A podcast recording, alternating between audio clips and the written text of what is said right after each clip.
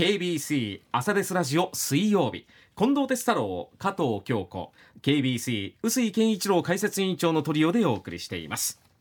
ではこの時間はコメンテーターの皆さんにニュースを深掘りしていただきます。臼井さん今朝どんな話題でしょうか？はい。対談企画なんですけれども、はい。えーテレビ朝日の大ヒットドラマを生み出した大ヒットドラマというのは「ドクター X 外科医大門未知子」うんを生み出しました、えーテレビ朝日取締役エグゼクティブプロデューサーの内山聡子さんとの対談企画でありまして、はい。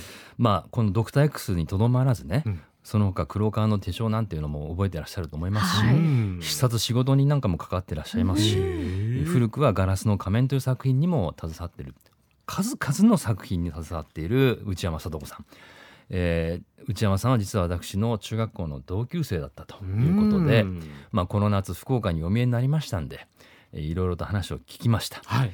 えードラマをいろいろ生み出してますけども大ヒットドラマを生み出してますけども私失敗ばかりなのでということで話を失伺いました。敗しないのでじゃなくて 失敗ばかりなので。ということで話を聞きました、はい。どうぞ。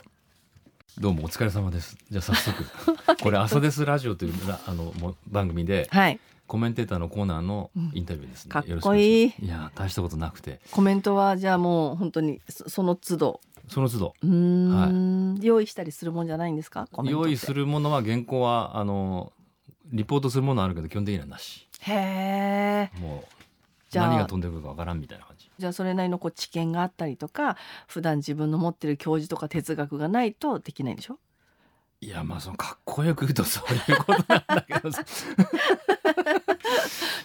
いやそれであの本当にあの KBC ラジオのスタジオに、はい。あの内山聡子テレビ朝日の内山聡子取締役 エグゼクティブプロデューサーをお招きしてですね。ちゃんと言えてないじゃん、はい。ありがとうございます。光栄です。ええあの二人の関係性としては中学校の時の同級生だったというこ同とで、ね級、生だった。隣の席だったんでしょ？さっき私す。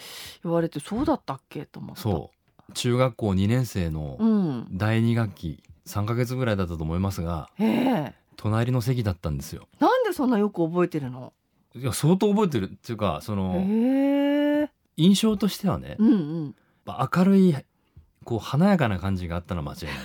なんかどうしてそんな言いづらそうに言うの？いや本当にあのまああの仲間東中学校というところなんですけども。ラジオなので表情がお伝えできないのが残念ですけど、はい。すごく今なんかこう言いよどみ方が。いやいやあの言い読み方っていうかご本人を前にしてるんでちょっとね恥ずかしいっていうところだったんだけども。いや、でも隣の席だった。うん。か。いやそれでねやっぱりテレビ朝日を代表するねさまざまなドラマを作られてきたということで、まあ、いろんなとこでこの質問をされてると思うけどもこれやっぱり中学校の時あるいは高校時代っていうのはもうドラマを作りたいと思ったんですか？ドラマを作りたいというドラマを見るのが好きでしたね。うん。であの今振り返るとっていうか、まあ、今でも言われますけど「さっちゃんよう机の下で漫画ばっか書いとったもんね」ってそれこそ同級生の女の子とかに言われるから、確かに授業中に私ずっと漫画書いてたな。うん。でその時に物語書いて本書いて中学校の時じゃないかな「シンデレラ」っていう舞台をうん。やっ私は脚本を書いてシンデレラのお姉さん役で出てうん。実はシンデレラが腹黒かったっていう舞台だったんだけど、多分その頃から好きだったんでしょうね、うん。作ることはね。うん。でもまさかこの仕事をつくとは思ってなかったです。なるほどね。いやそこが非常にねびっくりして、うん。やっぱりそのテレビ朝日とのご縁っていうのはある種奇跡ですよね。奇跡ですね。奇跡だし、あのちょうどマスコミにあの受けに行く友達がいて声をかけられたってこともあったしあの男女雇用機会均等法が施行されて2年目ぐらいだったので給料が同じ会社があるうん男女で、うんって思ったのも衝撃でしたし、うんあの本当に記念受験の息を得なかったですけど、うん。あの意気揚々と何も気負わず背負わず、うん。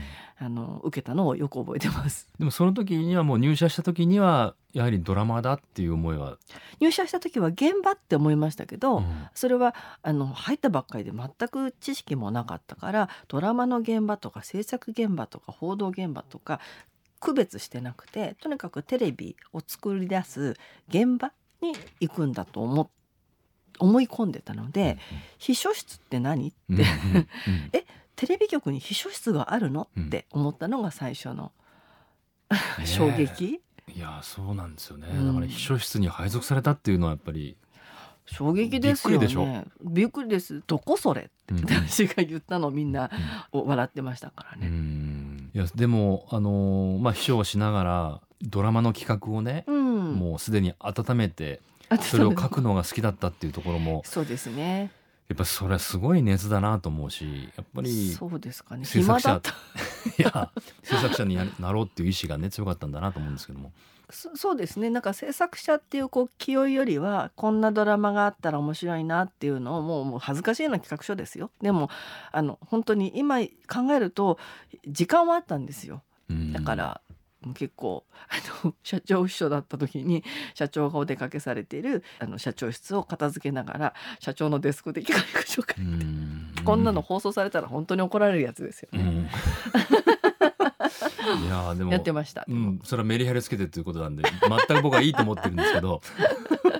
すごいなと思ってね。うん。でもねそのいよいよドラマを制作するということになったけども最初は大変な失敗をしたそうですね。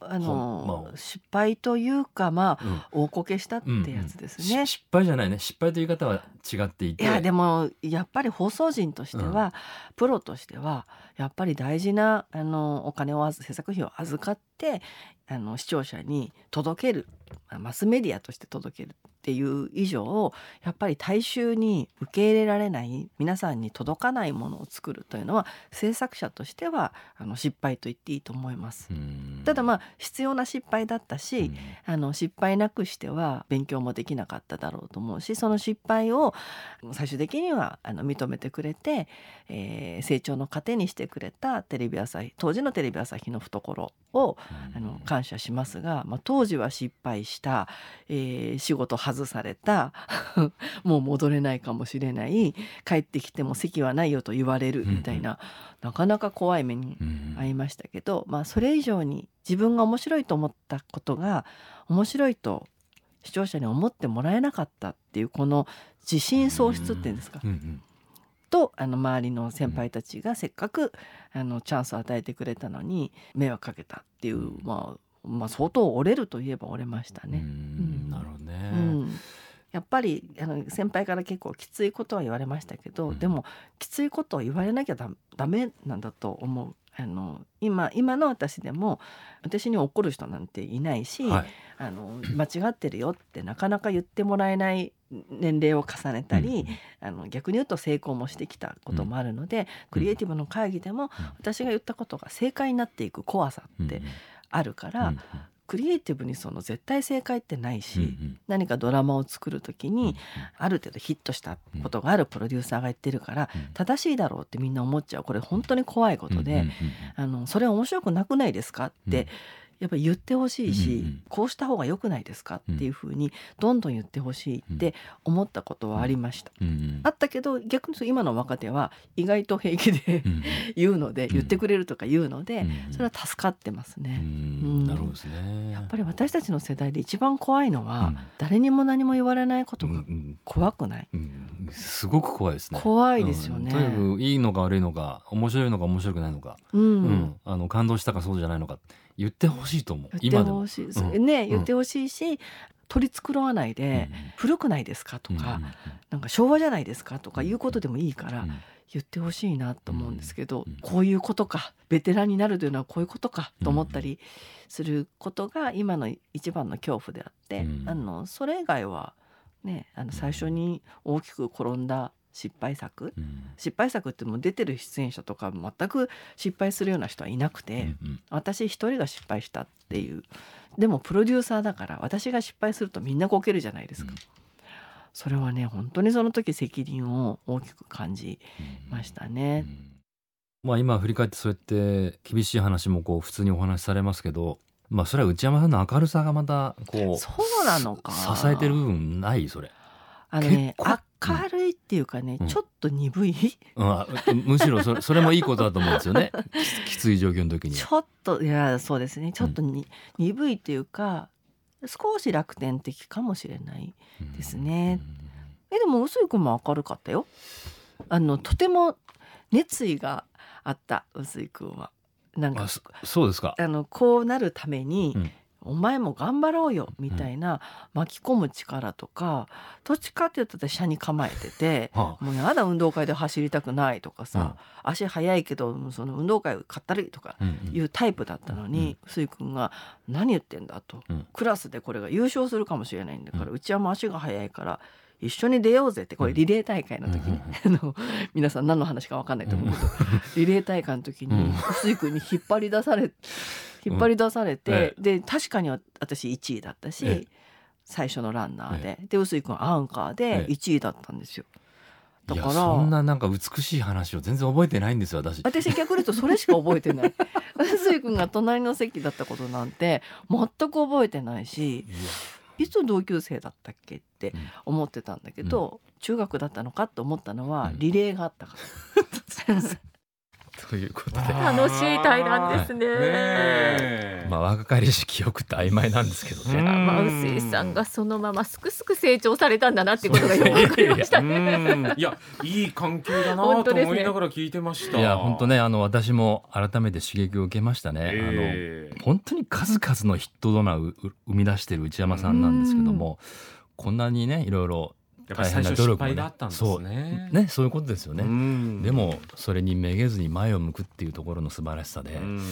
まあ、世の中にこれだけある種世の中を動かすぐらいのねうんドラマを出しているというところなんで、しかも会社のベテランって言われる皆さんも、はい。結構この番組聞いてらっしゃるんで、そうそうってねそうそうそう。うなずきながら聞いている方も多かったと思いますよ。うん。そういうことだとね、うん。思いますけどね。まあね今日はねあのその辺の話まで入り口ぐらいかなって感じしますけども、はいやはり大ヒットドラマ「ドクター X の裏側なんていうのを聞きたいと思う聞きたいです。でこれが何度も続いてますけども、うんこれ実は福岡にも関わりがあるんですよ。その辺の秘話をはい。来週また聞いていただきたいと思いますんで。楽しみ。はい、じゃあ来週も楽しみに待ちたいと思います。はい